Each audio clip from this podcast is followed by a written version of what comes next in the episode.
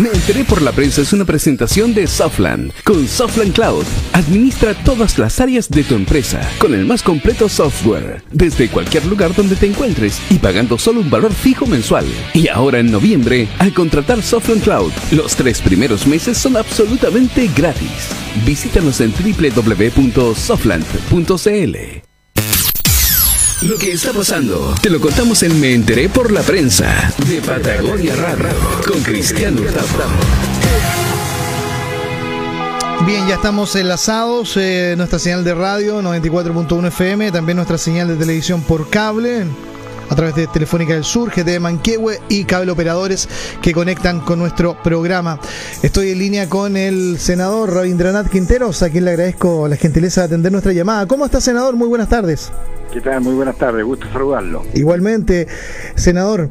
Bueno, hoy el día después de una jornada bastante, bastante complicada que afectó eh, con hechos delictivos o, desmanes ¿no? en Osorno y Puerto Montt. Me gustaría conocer su apreciación frente a, lo que ha estado pasando o se ha estado viviendo eh, en nuestra región. Mira, lo he dicho desde un comienzo uno apoya absolutamente las manifestaciones de descontento que existen en nuestro país. Pero por supuesto que no puedo estar eh, apoyando o conforme con los desmanes, con los saqueos, con el destrozo del mobiliario público o con el destrozo a la propiedad privada. Eso por ningún motivo lo puedo apoyar.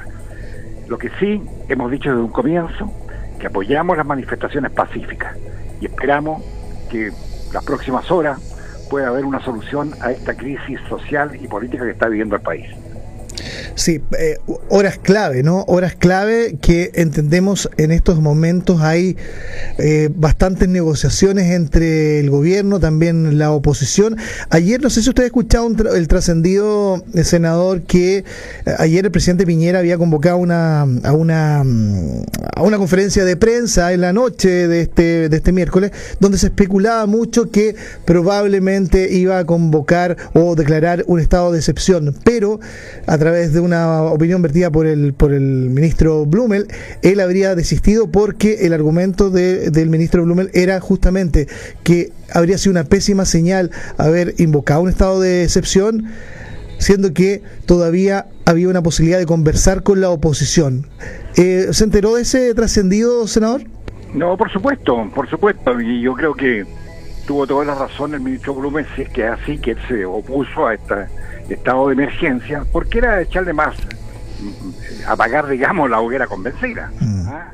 Se estaban en conversaciones, se ha estado permanentemente en conversaciones con el ministro, eh, con el actual ministro del Interior, eh, para ir viendo cuál, es la salida más adecuada. Acá, felizmente, el gobierno ya se abrió a, a una nueva constitución.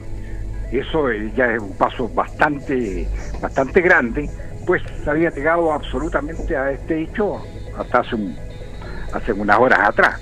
Mm. Eso es lo positivo. Ahora veamos cuál es el mecanismo para que esto eh, se lleve a cabo, porque es la ciudadanía la que tiene que participar. Nosotros no estamos de acuerdo en que sea el Congreso. ¿Por qué? Porque el Congreso, como todas otras instituciones, ha perdido su credibilidad. Entonces, es la ciudadanía la que debe participar en este proyecto de una nueva constitución. Y yo espero que dentro de las próximas horas ya se logre un acuerdo definitivo para que el presidente de la República eh, pueda, digamos, anunciarlo al país. Ahora bien, hay, hay, postura. Ayer leíamos la declaración pública hecha por los partidos de la oposición en donde todos decían que se hiciera eh, este el mecanismo fuera a través de una asamblea constituyente, una fue transversal, ¿no? De todos los eh, partidos de la oposición, eh, también a través de la vía de hacer una un plebiscito de entrada que se denomina y luego derivar en la constituyente. El gobierno plantea desde siempre que no está por la por la asamblea constituyente, sin embargo se ha eh, abierto a una opción intermedia, la denominada convención constituyente, una mezcla entre el Congreso Constituyente y la Asamblea Constituyente. Ese punto medio, ¿usted lo ve como legítimo de llegar a un acuerdo? Mire, en primer lugar, tal como le decía hace un par de minutos, eh, lo, lo importante, lo positivo es que el gobierno ya aceptó a que tengamos una nueva constitución. Ese es un paso muy importante. Ahora nosotros, no, por lo menos en lo personal, no estoy cerrado a que sea exclusivamente de una, eh, una fórmula que, que eh, podamos estar nosotros, que sería para nosotros el ideal. Pero evidentemente eh, estamos abiertos a discutir cualquier otra posibilidad, pero siempre, siempre que sea la ciudadanía la que esté participando en esta